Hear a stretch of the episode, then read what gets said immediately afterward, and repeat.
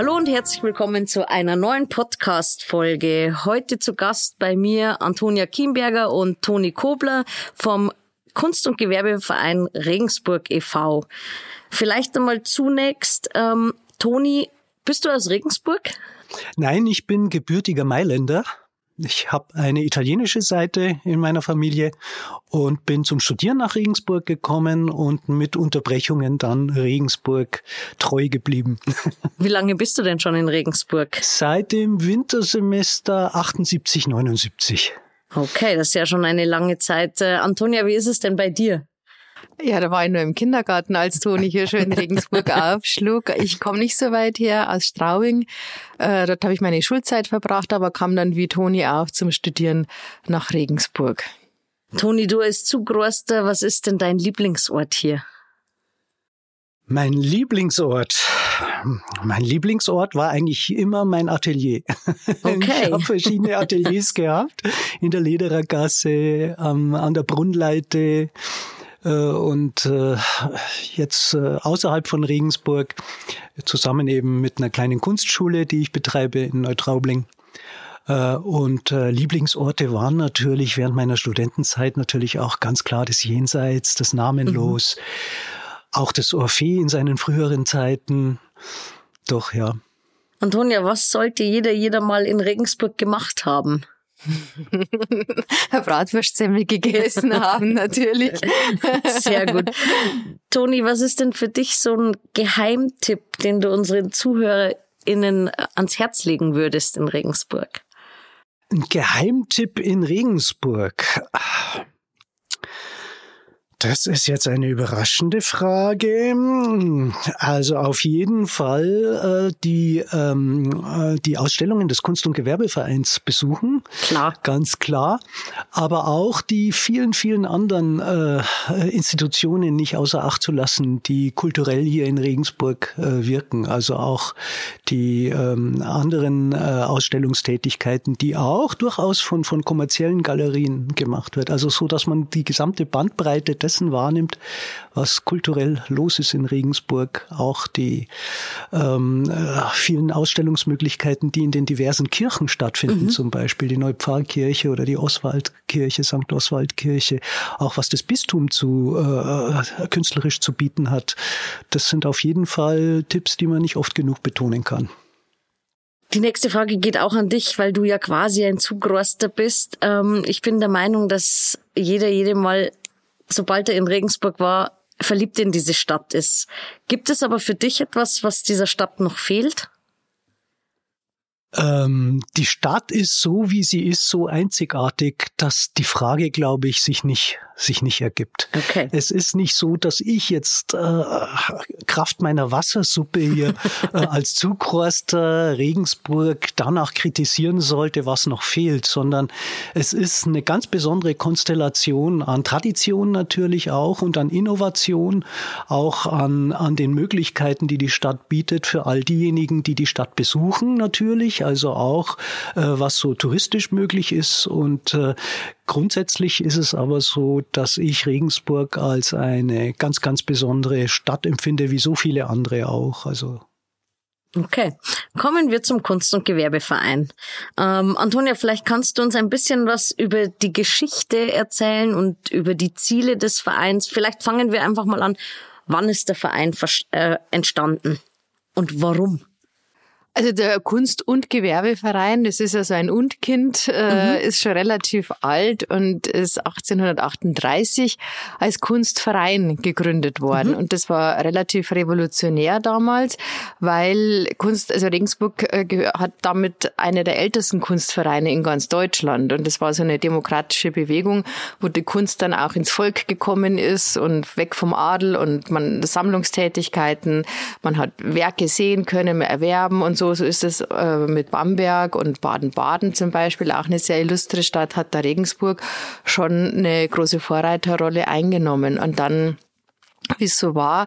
Äh, manchmal wird man mit der Kunst nicht so ganz reich. und dann hat, äh, hat auch der Kunstverein sehr schwierige Zeiten in Regensburg äh, durchgemacht mhm. und hat dann unter Federführung, wenn ich mich jetzt die Bücher recht gelesen habe und in Erinnerung behalten, ähm, 1925 mit dem Gewerbeverein fusioniert.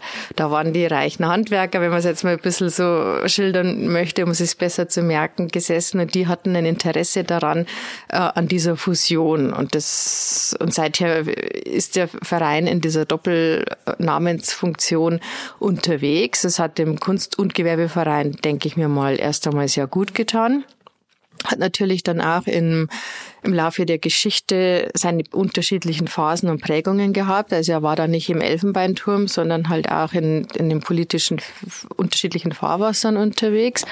Und äh, in der Jetztzeit ist es so, dass das Gewerbe ähm, also da kommt auch das Haus her in der Ludwigstraße 6, eher eine zurückhaltendere Rolle spielt und man als Kunstverein auftritt. Okay. Mit, sagen wir mal, roundabout sechs Ausstellungen im Jahr. Manchmal sind es fünf, manchmal ist sieben, wie es gerade ausgeht und so. Aber da widmen wir uns der zeitgenössischen Kunst, aber auch, wie gesagt, und Verein, auch der Tradition. Und wie das mit Regensburg auch oft so ist, alt und neu und traditionell und modern. Man versucht da in, in unserem Spannungsverhältnis ähm, ein interessantes Programm auf die Reihe zu bringen, Jahr für Jahr. Okay, modern und traditionell. Toni, vielleicht gleich die Frage an dich. Was finde ich denn in den Räumlichkeiten oder was, was zeigt der Kunst- und Gewerbeverein? Gibt es bestimmte Ausstellungen, die ihr immer in ein besonderes Licht drückt oder ist es euch wichtig, traditionelle Kunst zu zeigen oder moderne Kunst zu fördern? Oder vielleicht kannst du uns dazu einfach was erzählen. Ja, also wie die Antonia schon angedeutet hat, wir versuchen eine ausgewogene Beziehung zwischen all diesen unterschiedlichen Kunstströmungen, die es ja heute gibt und die ja heute auch zunehmen, einerseits herzustellen. Andererseits versuchen wir natürlich auch thematisch ähm, Kunst zu präsentieren, die auch aktuelle gesellschaftliche Debatten reflektieren. Ähm, was natürlich die Sache nicht einfacher macht, weil, mhm.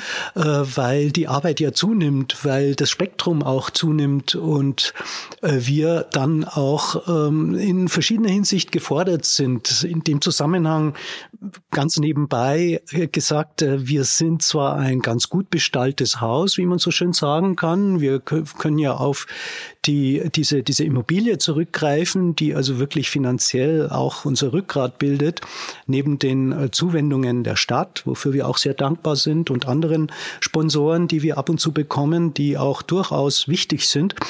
Ähm, aber es ist äh, schon, äh, ja, es ist, es ist einfach so, dass alle ehrenamtlich arbeiten und äh, man schon sehr diszipliniert bei der Sache sein muss, um rechtzeitig die richtigen Entscheidungen zu treffen, die richtige Auswahl zu treffen. Aber wir haben das Glück, ein sehr vielfältiges Team zu sein in unserem Kunst- und Ausstellungsausschuss, so heißt es, ähm, in diesem altdeutschen bewährten Vereinsbegriff. Und äh, da haben wir Leute aus allen Tätigkeitsbereichen, sowohl vom Museumsbereich, Kunstbereich, die sehr gut vernetzt sind. Und das kommt der Vielfalt der Ausstellungen, die bei uns stattfinden, kommt sehr zugute. Apropos Ausstellungen, Antonia, ähm, jetzt im Jahr 2024, welche Ausstellungen laufen aktuell oder welche Ausstellungen oder Veranstaltungen sind 2024 die, auf die sich KunstliebhaberInnen freuen dürfen? Also 2024 sieht man ganz deutlich, was Toni auch schon angesprochen hat, unsere Arbeit im Netzwerk. Ähm, äh, wir haben, wir starten mit den teuflischen Jahren im mhm. Januar bis äh, März. Und zwar ist es eine Kooperation mit dem Karikatura-Museum in Frankfurt am Main, ein Museum für komische Kunst. Und da zeigen wir äh, einen Rückblick auf 20 Jahre Satire-Magazin Pardon aber äh, nicht nur die Geschichte dieses diese diese Urmutter der der des Satire-Magazins, also das erste in Deutschland, das überhaupt äh, auf den Markt kam und gegen den Adenauer Mief äh, ankämpfte sozusagen. Mhm. Äh, ich glaube, einer der Sprüche war mehr Sauerstoff fürs Gehirn, also so diese uranische Sprengkraft äh, und und und enge Grenzen äh, überschreiten und aufsprengen wollen. Also da haben wir zwei Säulen bei dieser Ausstellung und ich glaube, da können sich sowohl äh, Leute freuen, die etwas äh, medientheoretisch unterwegs sind, aber auch die ästhetisch unterwegs sind, denn wir haben zwei Säulen. Das eine ist tatsächlich ein sehr, sehr, sehr fundierter historischer Rückblick auf die 20 wechselhaften 20 Jahre Satire-Magazin. Und die andere Säule sind Originalzeichner, weil man in diesem Satire-Magazin auch sehr gut sehen kann, wie eng Text und Bild Verbindungen waren oder wie widerläufig, also wie sich da gespielt wurde, wie auch recherchiert wurde und auch zeichnerisch äh, haben wir glücklicherweise können wir da sehr viele Blätter im Original zeichnen mhm.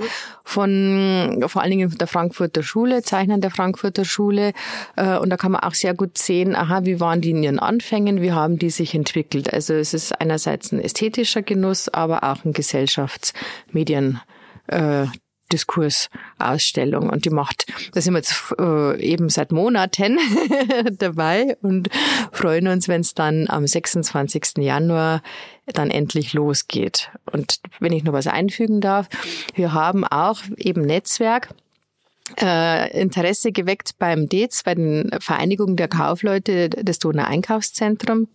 Und da gibt's jetzt quasi einen kleinen Zwilling, einen zweiten Teufel. Und da bespielen wir für 14 Tage, also einen Tag vorher ist die Ausstellungseröffnung am 25. Donnerstag bis 10. Februar noch die Fläche bei der Sparda Bank.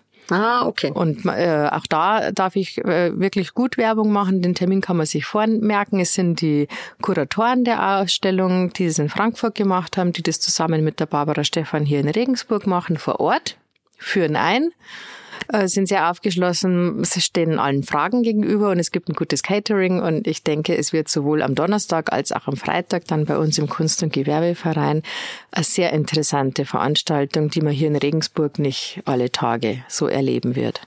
Okay, jetzt wissen wir schon was zu dieser Ausstellung. Jetzt muss ich vielleicht noch mal vorab fragen. Wie entscheidet ihr? Also, Toni, du meintest vorher, es gibt ein Gremium. Wie entscheidet ihr? Warum entscheidet ihr euch für bestimmte Ausstellungen oder was sind eure Intentionen? Oder sitzt man zusammen und sagt, ha, das wäre jetzt ein gutes Thema oder wie kommt man da drauf? Ähm, stimmt eigentlich. Äh, man sitzt oft zusammen und sagt, ha, das wäre ein gutes Thema. ähm, aber natürlich ist ist so, dass eben die die Personen, die zusammensitzen, in verschiedenste Richtungen vernetzt sind und auch äh, künstlerisch verschiedene Interessen haben. Mhm. Und zum Beispiel ist dann so, dass unsere Barbara Stephan, die äh, alles, was Karikatur ist, liebt und, und, und voll sich engagiert und übrigens auch vorhergehende Karikaturenausstellungen in den letzten jetzt muss ich schon sagen, in den letzten 20 Jahren organisiert haben. Es gab eine erste Karikatura, dann eine zweite Karikatura. Ich habe jetzt die Jahreszahlen nicht so genau im Kopf. Äh, und äh, deswegen ist sozusagen das Anliegen Karikatur natürlich irgendwo im Hintergrund vorhanden. Und wenn sich dann sowas ergibt und die Barbara dann Wind kriegt von den Aktivitäten in Frankfurt, mit den Leuten dort ist sie ja gut vernetzt, dann kommt das natürlich in das Vorschlagsrepertoire mit rein. Okay, dann frage ich vielleicht noch ein bisschen anders. Welche KünstlerInnen stellen denn aus? Sind's bereits bekannte oder sind's neue, junge, aufstrebende KünstlerInnen? gleich im Anschluss die Frage, müssen diese dann bestimmte Kriterien erfüllen, um ausstellen zu dürfen? Und wenn ja, welche? Das waren jetzt viele Fragen. Vielleicht kriege ich eine umfassende Antwort. Also ein Kriterium ist ganz einfach zu nennen. Äh, die Künstler und Künstlerinnen, die ausstellen, die brauchen natürlich ein Övre, ein künstlerisches Werk, um auch die üppigen Räumlichkeiten des Kunst- und Gewerbevereins bespielen zu können.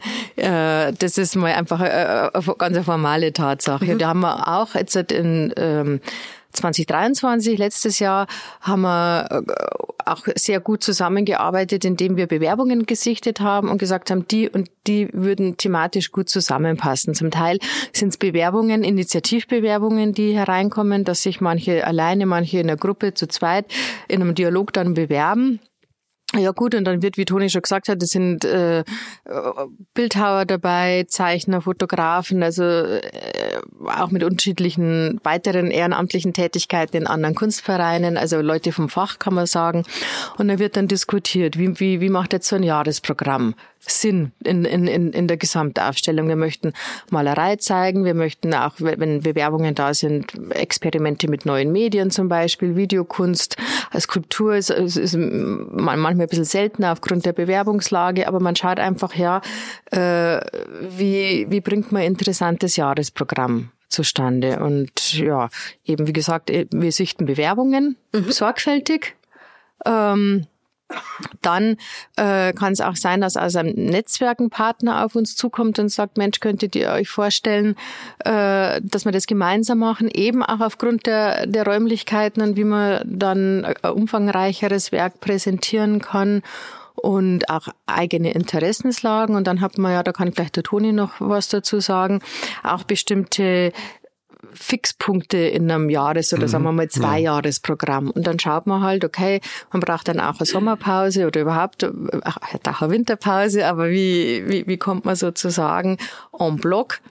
Oder auf zwei Jahre denken wir meistens, wie kommt man mhm. da zu einem wirklich interessanten Programm, wo man auch überregional mal punkten kann, aber wie kommen auch ähm, Künstler, die hier in Regensburg und Umgebung arbeiten und ein tolles Werk auch haben, wie kommen die auch zur Geltung?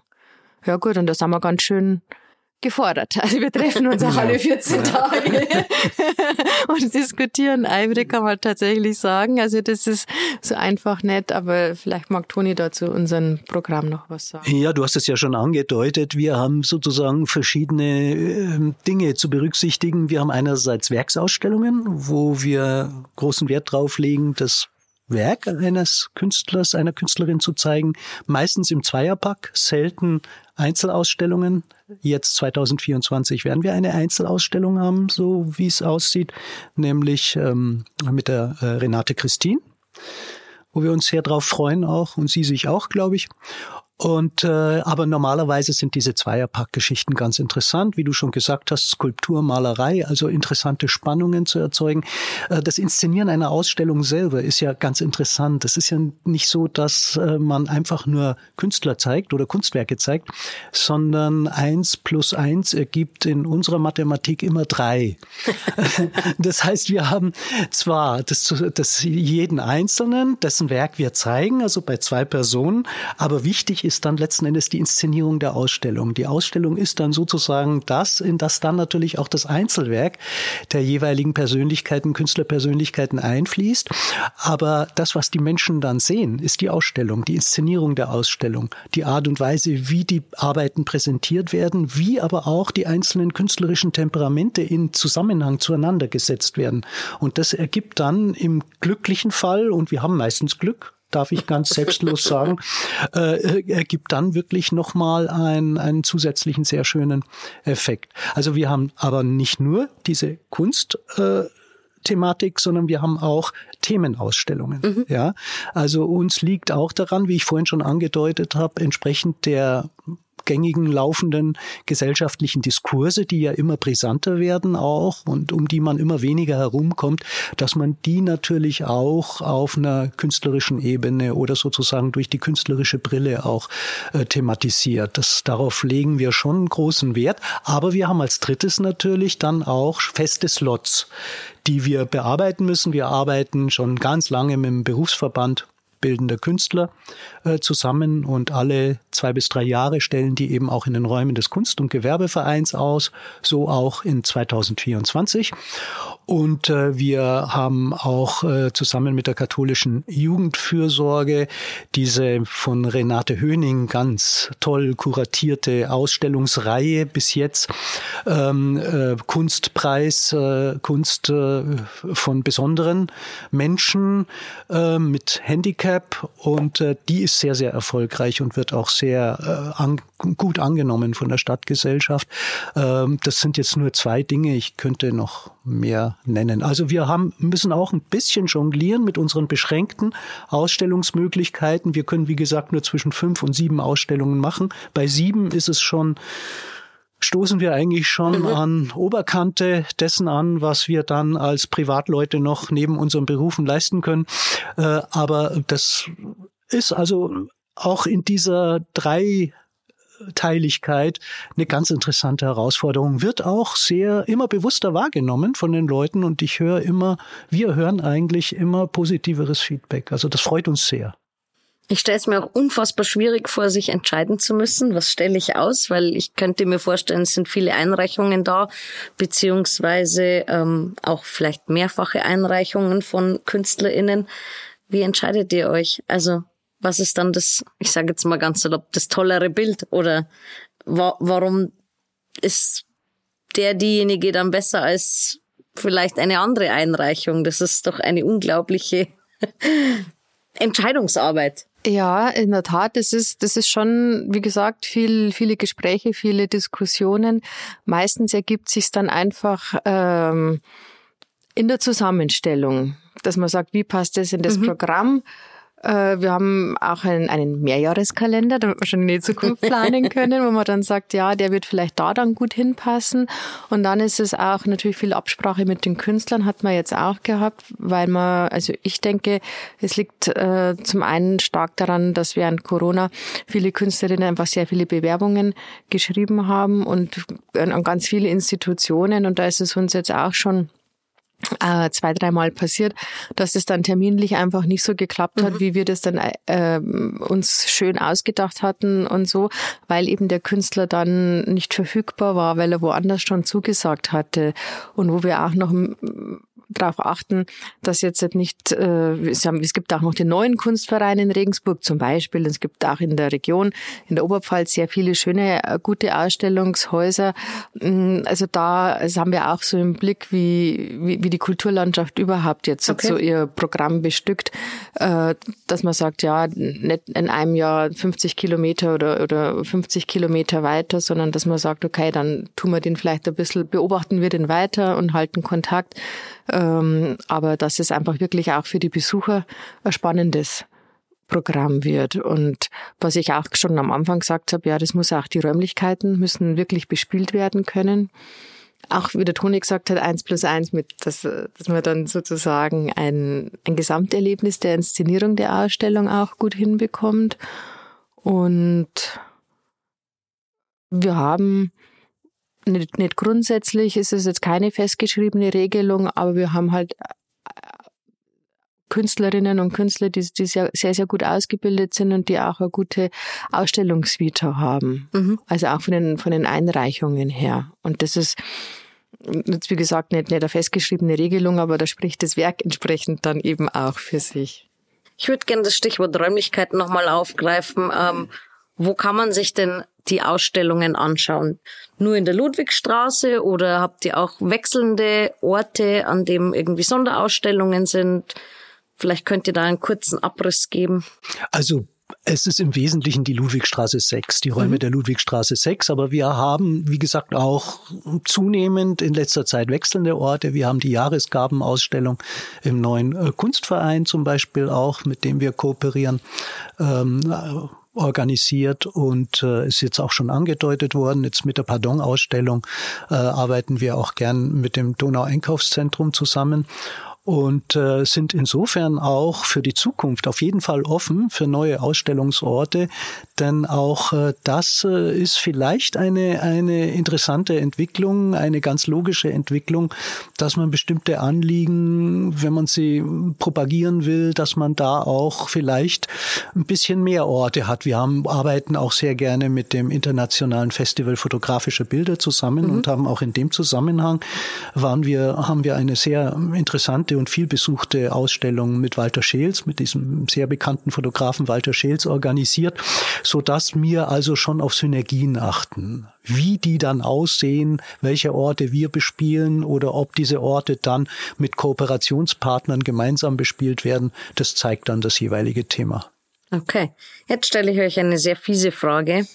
Ähm, welche KünstlerInnen, Kunstwerke oder Handwerkstücke haben in den letzten Jahren besondere Aufmerksamkeit erregt? Vielleicht könnt ihr da ein paar rauspicken. Ich weiß, es ist nicht einfach, aber vielleicht könnt ihr trotzdem ein paar nennen, die so der leuchtende Stern waren, wenn man so möchte. Bei Einzelarbeiten ist es schwierig. Also wer, wer natürlich mit der, mit dem Ausstellungsaufbau betraut ist, also was uns beide betrifft. Wir, wir kommen dann immer dazu und wir schauen uns die Arbeiten an. Da gibt's schon zahlreiche Arbeiten, die einem dann wunderbar gefallen.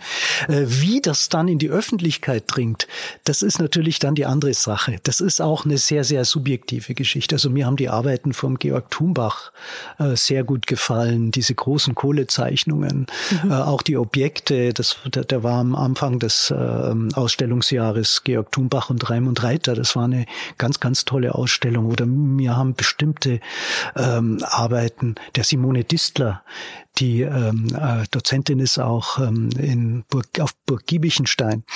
Ähm, die, das, das hat mich schon ziemlich äh, beseelt, muss ich sagen. Das sind dann auch die, die Punkte, wo man sagt, hey, ich bin hier am richtigen Ort und äh, ich mache genau das, was mir Freude macht, ähm, weil es auch schön ist zu sehen, wie dann die Leute zusammenarbeiten und zusammengehen. Wie gesagt, diese verschiedenen äh, künstlerischen Temperamente. Das ist das, was mich eigentlich stärker interessiert. Ich komme ja stark von der Kunsttheorie her. Ich bin ausgebildeter Kunsthistoriker und äh, mich interessieren sozusagen auch die Fragen hinter dem Werk, also auch philosophische Fragen, kulturtheoretische Fragen, die man mit bestimmten Kunstwerken erschließen kann. Deswegen spielt bei uns auch die Kunstvermittlung eine immer größere mhm. Rolle.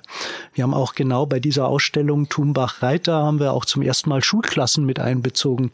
Und es melden sich eigentlich auch immer mehr Schulen bei uns, die Führungen haben wollen. Also das Führungswesen spielt eine große Rolle und äh, das ist etwas, das wir auch in Zukunft weiterentwickeln werden und was so ein bisschen auch mein Steckenpferd ist. Okay.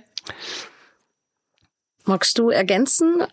Ja, also es ist, es ist in, in die Tendenz ist es äh, eine ziemlich ähnliche Richtung. Also was, was, was man halt feststellen kann bei den Ausstellungen, wo plötzlich äh, was in Bewegung gerät, wenn zum Beispiel die Kinder, die die Toni vorher erwähnt hat, die sind ja auch auf diese Kohlezeichnungen total abgefahren. Und wir haben dann vom Künstler, der stellt die Holzkohle auch selber her, haben wir stiftet, also Holzkohle da gehabt und die Kinder haben gemalt und, und, und, und dann hat man richtig gemerkt, was sich da alles in Bewegung setzt. Und das hat man auch ähm, bei den Erwachsenen okay. teilweise nachvollziehen können. Und ob das jetzt halt auf einer äh, eher ästhetischeren äh, Linie liegt, wie jetzt bei, bei Tumbach-Reiter, auch die, die Radierungen von, vom Landshuter Raimund Reiter später, als die Kinder dann mit ihrem eigenen Tun fertig waren, haben sich andere wirklich nochmal die, die Radierungen angeschaut. Fand ich sensationell, hätte ich okay. niemals mit gerechnet gehabt.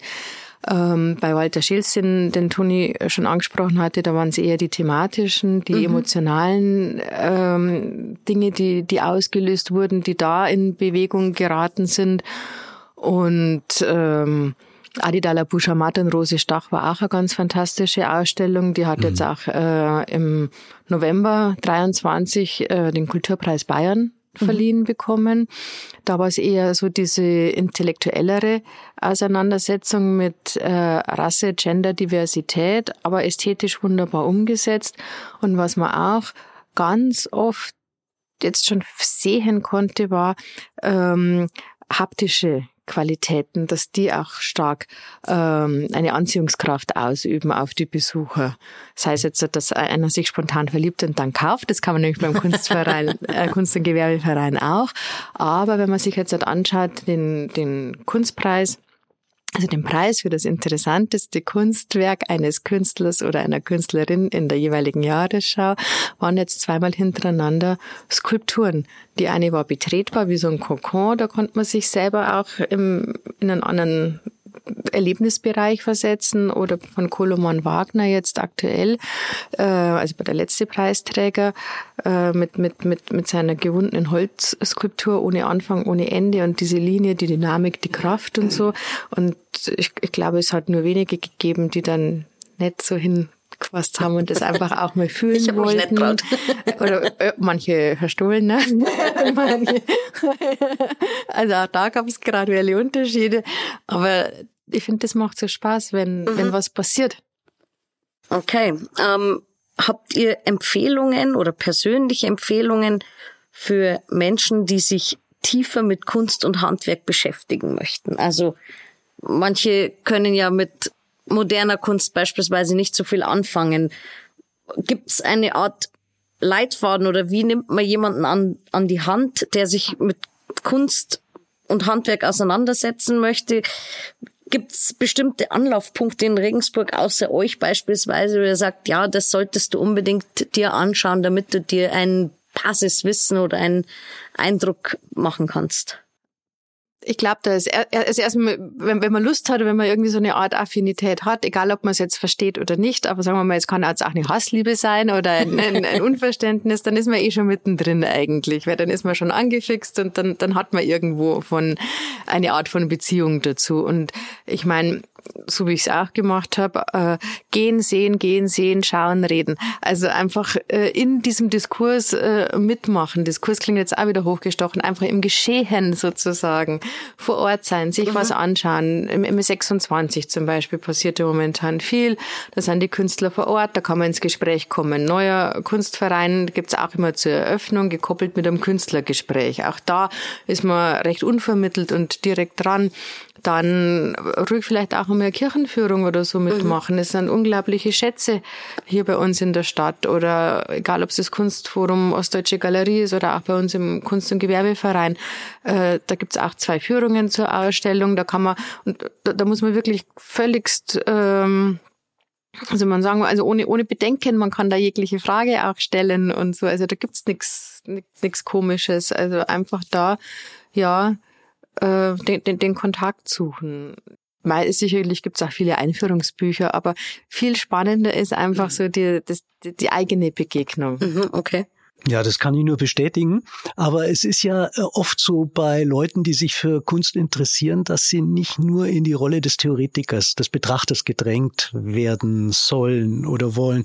Wir leben ja in einer hoch äh, spezialisierten Gesellschaft und da macht man das gerne, dass man sagt, die einen sind die Produzenten und die anderen sind die Rezipienten und dazwischen drin ist eine klare Kluft. Und das soll gerade in der Kunst nicht sein. Mhm. Das heißt, wer sich für Kunst interessiert, tut auch gut daran, selber seine eigene kreativen, seine eigenen kreativen Möglichkeiten auszuloten, äh, indem er selber handwerklich tätig oder sie handwerklich tätig werden. Und da gibt's natürlich auch Möglichkeiten, selbst zu arbeiten. Die Volkshochschule bietet Kurse, aber auch die Stadtkunst bietet sehr qualifizierte und sehr differenzierte Kurse. Man gibt, kann, kann viele Möglichkeiten wahrnehmen, selbst künstlerisch zu arbeiten und merkt dann, dass diese Trennung zwischen Handwerk und hoher, edler Kunst, äh, dass diese Trennung manchmal ein bisschen äh, künstlich ist. Und das kann aber dann jeder für sich selbst entscheiden, wo er, wo er sich aufgehoben fühlt. Wenn jemand weiß, wie schwierig es ist, eine gute Radierung zu machen, die muss nicht abstrakt sein, sondern die kann ganz konkret irgendwie sein, der sieht sowas dann auch ein bisschen mit anderen Augen. Insofern plädiere ich für eine möglichst äh, starke Aufgeschlossenheit in alle Richtungen. Also wir bedienen keineswegs auch ähm, gesinnungsmäßig oder äh, ideologisch irgendwelche hochtrabenden aktuellen künstlerischen Moden oder den äh, äh, abgehobenen Kunstbetrieb, den man so äh, weltweit äh, wahrnehmen kann. Äh, das ist ein Aspekt der Kunst, das ist in Ordnung, das System gibt es her, aber diesseits dieser hohen Schwellen ist es doch äh, so, dass wir eine unglaubliche Vielfalt an Beziehungen haben zwischen Theorie und Praxis, gerade in der Kunst. Und deswegen verschwimmt auch so ein bisschen die künstlerische Arbeit selbst mit dem Reden über Kunst. Also ich selber würde meine Rolle eigentlich äh, auch so sehen, dass ich mich weder als Künstler definieren würde, sondern noch als rein Theoretiker, sondern ich mache mal das und mal das andere und kann, würde auf jeden Fall jeden interessieren, Interessierten gerne einladen, das genauso zu machen. Ein fantastisches Stichwort. Für mich zum Schluss noch die zusammenfassende Frage. Warum sollten sich RegensburgerInnen und Gäste in unserer Stadt die Ausstellungen des Kunst- und Gewerbevereins nicht entgehen lassen? Naja, also warum nicht? Weil die Ausstellungen eine so große Bandbreite wie ich schon gesagt habe, eine thematische Bandbreite, eine inhaltliche Bandbreite abdecken. Natürlich ist es so, dass es letzten Endes jeder, jede äh, Besucherin der Stadt ähm, nach ihren eigenen Interessen arbeitet. Also wir wollen keineswegs irgendwie mit dem erhobenen Zeigefingern Leuten ähm, Dinge aufdrängen, die sie jetzt schwerpunktmäßig nicht in Regensburg suchen.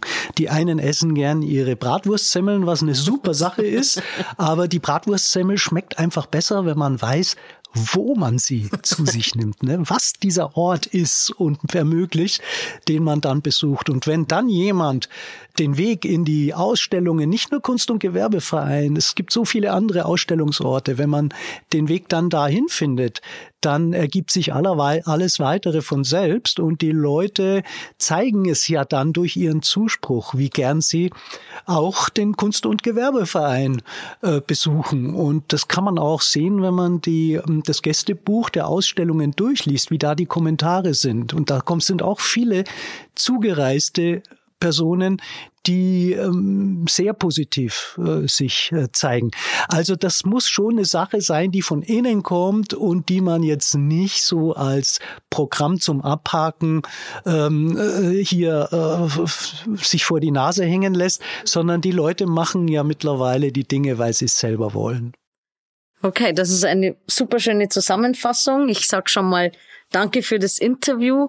Zum Schluss spielen wir immer noch ein Spiel mit unseren Gästen, die Regensburger oh. Gretchenfrage. Ich nenne zwei Dinge und äh, ihr antwortet aus dem Bauch raus, ohne lang zu überlegen. Nördlich oder südlich der Donau?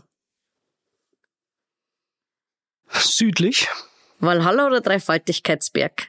Dreifaltigkeitsberg. Bismarckplatz oder Neupfarrplatz? Neupfarrplatz. Dez oder Arkaden? Dez. Herzogspark oder Dörnbergpark? Herzogspark. Naab oder Regen? Naab. Jazzfest oder Bürgerfest? Jazzfest. Badeweiher oder Donau? Donau. Westbad oder Wörthbad? Wörthbad. SSV Jan oder Eisbären? Eisbären. Grieser Spitz oder Janinsel? Grieser Spitz. Bezahlen bar oder mit Karte? Bar. Markt am Freitag oder am Samstag? Samstag. Irish Harp oder Murphy's Law? Irish Harp. Pustet oder Dombrowski? Dombrowski. Aufstehen oder snoosen? Für snoosen. Altstadt oder Stadt am Hof? Altstadt. Kaufhof oder Horten? Oh, Horten. Charivari oder Gong FM? Charivari. Knacker oder Kipferl? Kipferl. Süß oder scharfer Senf? Scharf. Aus der Flasche oder aus dem Glas? Aus dem Glas. Große Eröffnungsvernissagen oder intime Künstlergespräche? Intime Künstlergespräche natürlich. Und last but not least, moderne Kunst oder traditionelles Handwerk? Moderne Kunst. ich sag vielen, vielen herzlichen Dank. Es hat mir unfassbar Spaß gemacht, ähm, einen Einblick zu bekommen, welche Ausstellungen es gibt und wie und warum der Kunst- und Gewerbeverein in Regensburg seine Berechtigung hat. Vielen, vielen Dank euch beiden. Wir danke sagen auch, auch danke. Informationen rund um die nächste Folge bzw. die nächsten Folgen findet ihr auf unseren Social Media Kanälen, die wir euch in den Show Notes verlinken werden. Wir freuen uns, dass ihr zugehört habt und bis zum nächsten Mal.